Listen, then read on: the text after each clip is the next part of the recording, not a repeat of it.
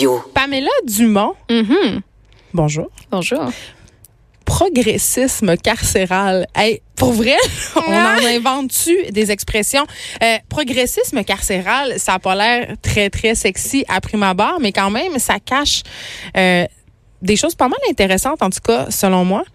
Oui, je voulais qu'on aborde cette philosophie-là qu'on a au Québec, au Canada, pour la réhabilitation, les activités de réhabilitation des détenus dans les milieux carcéraux. Et c'est pas, ça sort pas nulle part parce que cet automne, c'est l'anniversaire, le 30e anniversaire des souverains anonymes. Est-ce que tu connais cette initiative? Pas du tout, je ne sais pas. Ben, comme la plupart des gens, j'imagine. Oui, il y a beaucoup de gens qui ne connaissent pas. Puis après ça, il y a des fans, euh, euh, euh, des Invétérés. fans invétérés, comme je le suis depuis que moi j'ai découvert ça en participant à euh, cette, cette activité de réinsertion, euh, de réhabilitation euh, des détenus avec Mohamed Lotfi. C'est lui qui a fondé ça. Et aujourd'hui, je tenais vraiment à lui rendre hommage parce que cet homme-là est tout simplement, je veux pas dire surhumain parce que là, ça va le gêner. Puis c'est un terme que, bon, bref. euh, On dira pas non plus héros du quotidien. Héros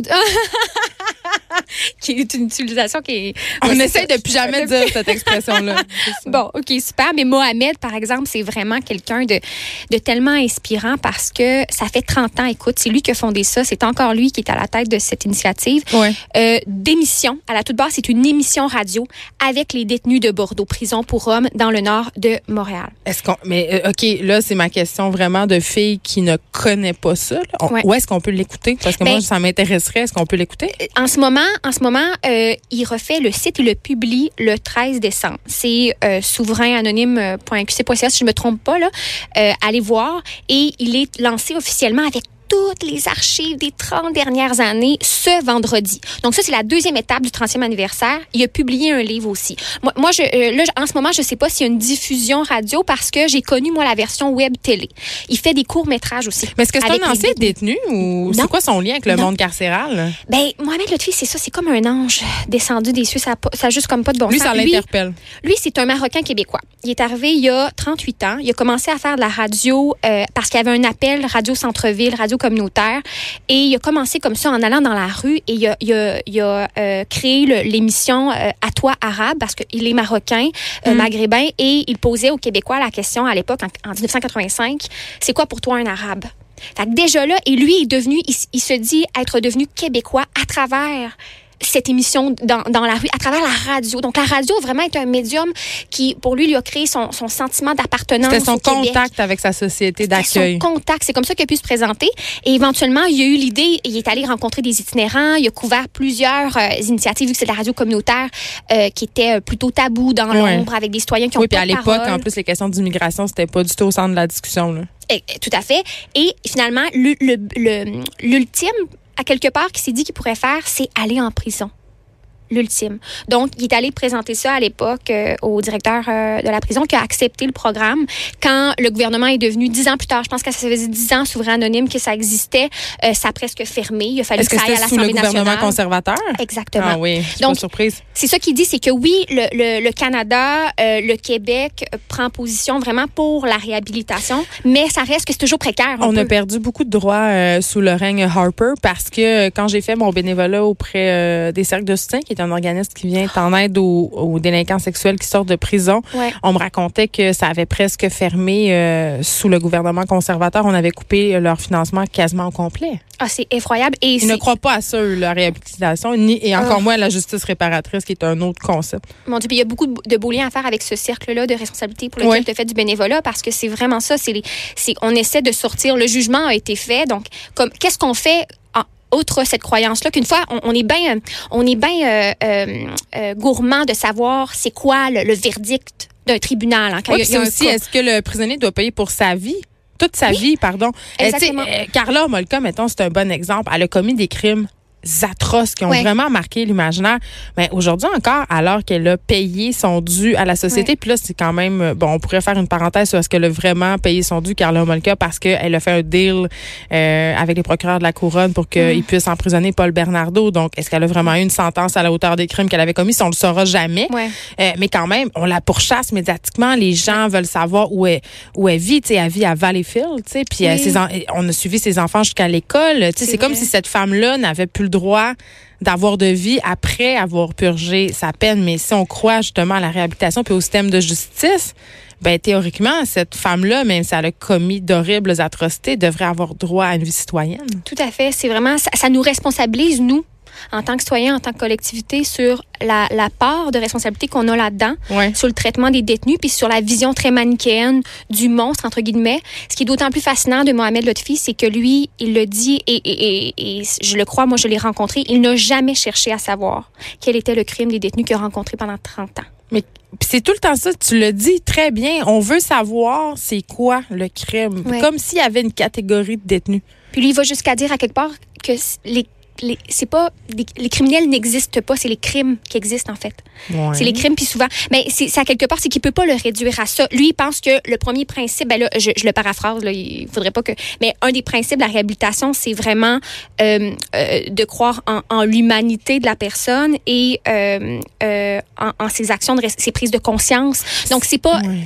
On, on, on peut pas. C'est cette idée, c'est cette idée que personne n'est un monstre 24 heures sur 24. Et euh, des fois, on n'a pas de misère à embarquer dans cet adage-là, mais pour des crimes qui, viennent nous chercher dans nos valeurs profondes, tu sais, quand je pense aux crimes faits euh, aux enfants ou envers les femmes, ou tu sais, des crimes qui sont très, très violents envers des personnes âgées, euh, l'opra populaire, en tout cas, je peux comprendre qu'il y a une certaine partie de la population qui a de la misère à, à dire, ben, c'est pas juste un monstre, c'est aussi un père, c'est un frère, c'est un humain. Mais là que c'est intéressant, c'est que lui il dit ben c'est justement dans le contexte du mal que la justice est très importante. Et c'est souvent là qu'on l'évacue. au mal, justement? Parce que c'est un concept assez manichéen judéo-chrétien, le, le mal, le bien. tu sais. Il y a plusieurs zones grises dans les crimes. Moi, c'est ce que je trouve, c'est ce que j'ai toujours Ben, trouvé. c'est pour ça que je recommande vraiment son, son livre, là, euh, Vol de temps, que ça s'appelle. Le, le titre est magnifique parce que ce qu'il dit, Mohamed, c'est que il vole du temps au temps. Il vole du temps aux gens qui font du temps dedans. Il leur donne du temps de cette liberté-là parce que c'est la, la seule émission qui est enregistrée en dedans et mais qui est accessible au monde. C'est-à-dire qu'après ça, Mm. soit, en- je sais pas si c'est pas en direct parce que des montages, de ce que je comprends, mais on a accès aux archives, là, le 13, quand le site va sortir. Donc, donc, ils ont une voix dans la société à quelque part. Souvent anonyme, parce qu'anonyme, c'est pas juste maintenant, par exemple, que des courts-métrages, des fictions qui en fait depuis plusieurs années, ben, ils sont plus, sont à visage découvert. Mais anonyme aussi parce que Parce on aimerait, oui, parce qu'ils comptent pas, on aimerait ça qu'ils soient anonymes puis ne pas savoir ça, ne pas les entendre. Puis il y a cette idée aussi, en tout cas, je crois, euh, que derrière chaque crime, il y a une certaine responsabilité collective. Oui, mais il, il en parle vraiment dans le livre. Puis quand tu disais ceux qui ont fait euh, les crimes les plus, qui nous viennent nous chercher dans les me chercher, crimes, ouais. euh, enfants, femmes, meurtres, ben il, il y a des vraiment des beaux témoignages dans son livre. Et c'est pas l'objet de son livre d'aller parler de ces crimes-là, mais c'est d'aller parler de comment lui a connu la part d'humanité. Il dit, moi, je ne fais que montrer le beau de ces hommes-là, parce que c'est en montrant et en cherchant cette source de lumière-là qu'à quelque part, ils peuvent peut-être s'en sortir. Parce que ce qui, ce qui, ce qui le euh, critique beaucoup, c'est nous, on s'attend que on donne une peine, mettons 5 ans, 10 ans, 4 ans. Puis ça devrait tout. C'est comme ils font leur peine, puis c'est la, c'est la durée de la peine. Après ça, devrait, ils devraient sortir puis être dans la société. Il y a, comme aucune logique à. Mais qu'est-ce que c'est ce temps-là passé en prison?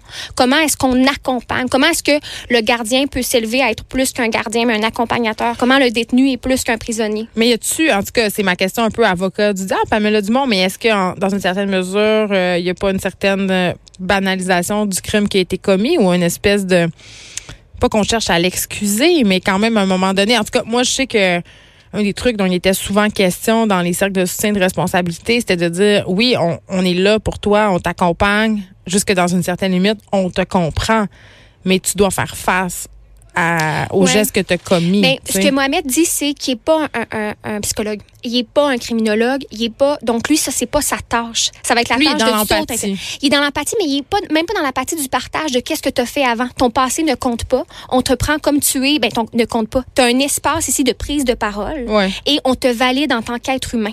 Et ça, c'est une façon pour lui qui, qui, il l'a vu, là. Il doit être bien tout seul de sa gang, Mohamed, là, parce que je sais qu'il y a des gens qui entendent ça en ce moment puis qui se disent ça n'a aucun sens. Moi, je voudrais que les violeurs d'enfants soient pendus par les couilles puis lynchés sur la place publique, là, Pamela. Et pourtant, et pourtant, les données nous montrent qu'il y a vraiment, il y a une étude très surprenante qui a été qui a surpris les chercheurs en avril dernier. Il en parle dans son livre, euh, qui vient du euh, Centre interuniversitaire de recherche en analyse organ- d'organisation, Cyrano, et ça démontre que ceux qui ont participé à des mesures de réhabilitation Ouais.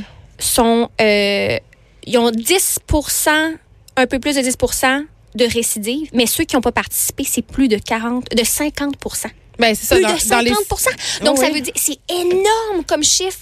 Donc, de voir l'impact des activités, de si tu tu décides de ne pas en faire en prison versus si tu fais partie de, que ce soit d'éducation, des, cours, euh, de l'art, comme c'est le cas avec, euh, avec Mohamed. Et puis, il y avait une étude aussi à l'ONU qui est sortie en, en 2017, donc euh, un petit peu plus tôt aux, aux États-Unis, qui a été faite, partagée par l'ONU, et ça montrait que ceux qui font des activités de, de, de réhabilitation aussi, ils ont 40% euh, de moins de récidives de retour en prison. Ils ont 13 mm. de plus de taux d'emploi. Ils ont 28% de plus de chances d'être embauchés. Donc, c'est énorme, là, à quelque part. Fait que ne pas croire en la réhabilitation. Souvent, les gens font ça par réflexe. Euh, de, par, euh, sous euh, la fausse définition de la sécurité, admettons? Oui, le faux prétexte de. Mais en même temps, si on fait baisser le taux de récidive, ça augmente la sécurité de la population. Exact. Puis moi, j'ai, je dis toujours que c'est pas parce que on soutient, on offre du soutien euh, aux criminels, entre guillemets, euh, qu'on qu'on n'est pas pour les victimes. Au contraire, moins il y aura de criminels, moins il y aura de victimes. Et tu sais, tu sais, un truc qui était vraiment intéressant que j'avais appris dans ma formation de bénévole au cercle de soutien de responsabilité, c'était que la raison pour laquelle ça avait été fondé, ça a été fondé dans une petite ville d'Ontario parce qu'il y avait un, un agresseur sexuel récidiviste qui arrêtait pas de recommencer. Puis à un moment donné, le, le prêtre du village s'est dit, ben là, là, non, là, ça va faire. Puis ils l'ont accompagné. C'est comme ça que c'est, c'est comme ça que c'est né.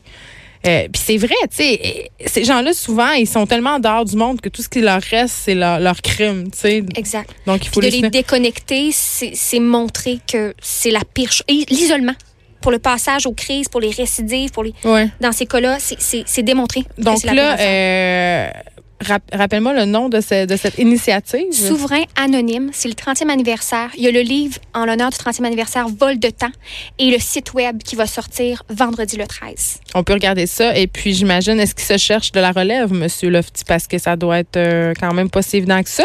Il le dit pas sur la place publique, mais moi, ce qui m'a crevé le cœur dans le livre, c'est qu'il est écrit qu'il n'y en a pas qui est venu à lui de relève.